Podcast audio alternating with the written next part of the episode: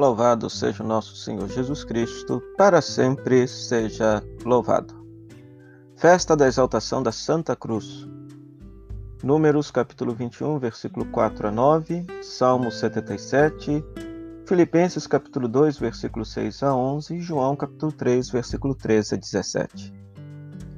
A festa da exaltação da Santa Cruz nos coloca diante do maior símbolo cristão e nos revela a grandeza surpreendente de Deus que transforma os sinais de morte em sinal de vida, que transforma a própria morte em vida plena. Somente Deus é capaz de algo dessa natureza. Porém, mostra que todos nós cristãos somos convocados a participar desse processo transformador, como vemos nas leituras propostas para esta festa. Antes de refletir sobre a palavra de Deus, vale recordar um pouco a história dessa festa na igreja e a sua importância. Essa é uma festa que ganhou destaque na Igreja do Oriente, onde é equiparada à festa da Páscoa. Segundo o missal romano, relaciona-se esta festa à dedicação das basílicas constantinianas construídas no Gólgota e sob o sepulcro de Cristo. Segundo a tradição, a cruz de Cristo foi descoberta no ano 326 por Helena de Constantinopla, mãe do imperador Constantino I, durante uma peregrinação à cidade de Jerusalém. De acordo com esse episódio, a Igreja do Santo Sepulcro foi construída no local da descoberta por ordem de Helena e Constantino. A igreja foi dedicada nove anos depois, como a parte da cruz em exposição. Assim, em 13 de setembro de 335, ocorreu a dedicação da igreja e a cruz foi posta em exposição no dia 14, para que os fiéis pudessem orar e venerá-la. Esta é, portanto, a data em que se celebra até hoje a sua exaltação. Não obstante esse fato político do imperador Constantino, na patrística a cruz é o sinal do Filho do Homem que comparecerá no fim dos tempos, conforme Mateus capítulo 24, versículo 30. E na teologia cristã, apregoada pela nossa igreja, é a árvore da vida, o tálamo, o trono, o altar da nova aliança. De Cristo, novo Adão, adormecido na cruz, jorrou o admirável sacramento de toda a igreja a cruz é o sinal do senhorio de Cristo sobre os que no batismo são configurados a ele na morte e na glória, conforme o Missal Romano, página 655. Na liturgia da palavra desse dia, a cruz é exaltada por Deus que transforma os terríveis sinais de morte em vida.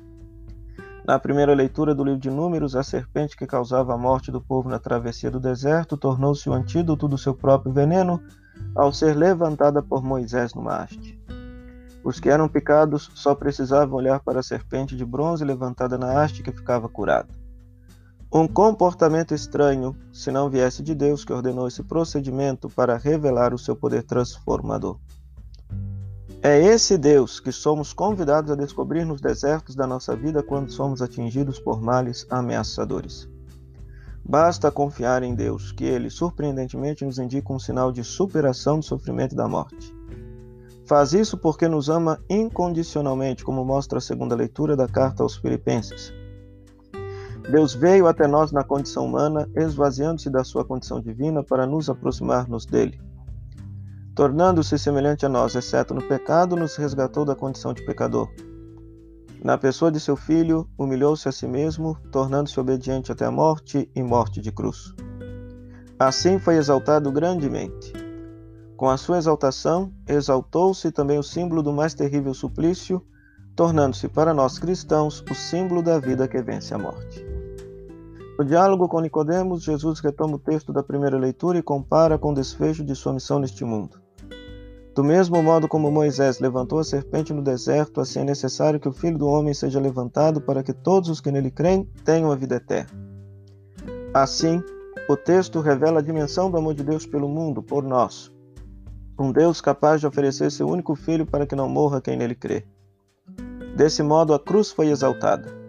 Ao celebrarmos hoje a exaltação da Santa Cruz, celebremos, celebramos esse amor grandioso de Deus por nós. Celebramos a vida que vence a morte.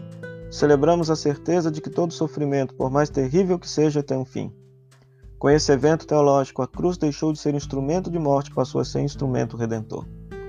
Hoje a carregamos no peito expomos em nossas paredes. Iniciamos os ritos sacramentais invocando este sinal. O sinal da cruz é o sinal da presença de Cristo entre nós, para que não nos esqueçamos da missão que ele nos confiou de transformar as cruzes de nossos irmãos em sinal de esperança e vida. O Senhor esteja convosco, Ele está no meio de nós.